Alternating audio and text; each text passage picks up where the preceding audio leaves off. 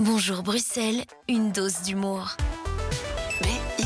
Voilà, et on termine avec un sourire tous les matins dans cette émission, une dose d'humour. Bonjour Yuri Garfinkiel. Bonjour. Est-ce que j'ai prononcé comme il fallait Garfinkiel plutôt. Garfinkiel. C'est comme du miel en fait. Ouais, généralement tu dis pas du meule, mais euh, c'est ça. Voilà, Garfinkiel. Qui est- exactement. Merci d'être euh, avec nous et votre euh, chronique ce matin, ce sont les bonnes résolutions pour l'année qui commence. Exactement, justement parce que comme on est encore début janvier, j'avais envie de vous parler de plusieurs choses, ou de mes bonnes résolutions, ou de la reprise euh, du boulot, ou des travaux à Bruxelles, parce que vraiment, euh, moi j'en peux plus, il y en a marre.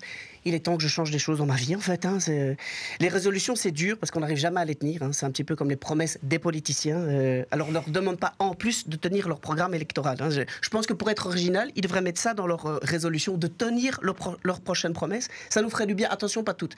Parce que si tu prends De Wever, je ne sais pas si vous vous souvenez, lui, en programme, il voulait séparer la Belgique en deux et en résolution, il voulait perdre 60 kilos. Eh ben heureusement que c'est les résolutions qui l'ont prise. hein. J'ai envie de vous dire, parce que sinon, cette chronique, ben, je vous la ferai en flamand.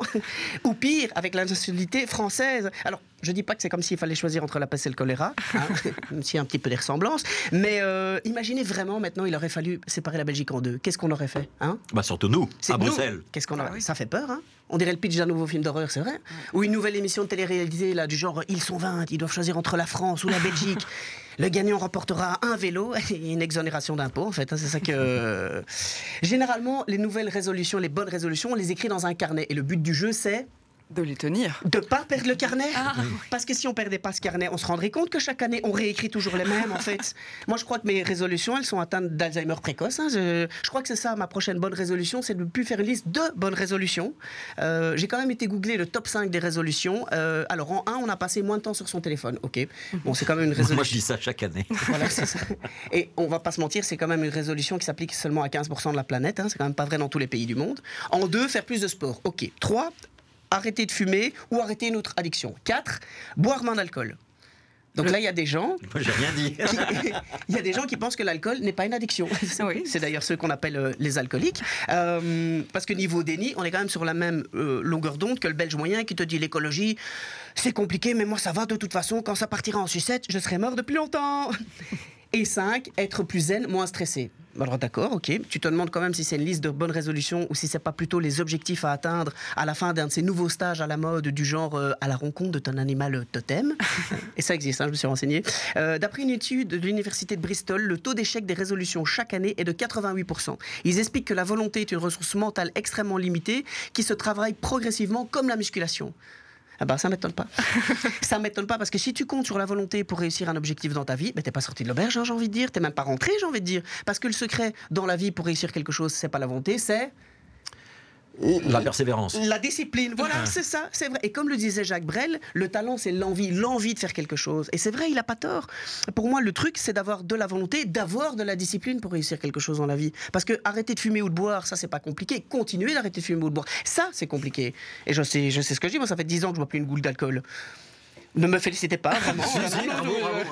Ça fait très alcoolique anonyme. Ah qui me donne la médaille Qui me donne. euh, Bienvenue. voilà.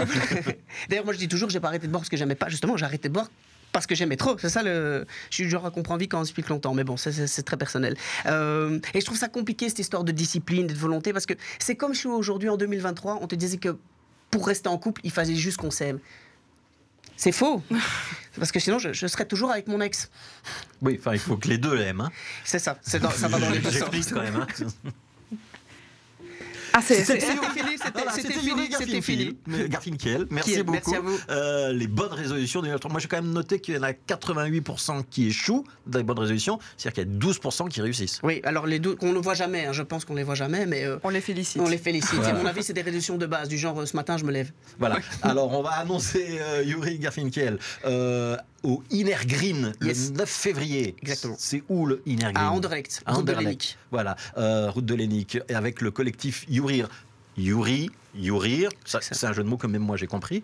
Euh, vous êtes euh, donc à la tête d'un collectif où il y a plusieurs humoristes. hein. C'est ça, exactement. Voilà, et vous organisez un certain nombre de spectacles. C'est ça. Vous serez donc au Inner Green Anderlecht le 19 janvier, le 20 janvier au Capital, ça c'est près du carrefour Arlois, C'est ça. et le 21 janvier à la coop à Etterbeek. Exactement.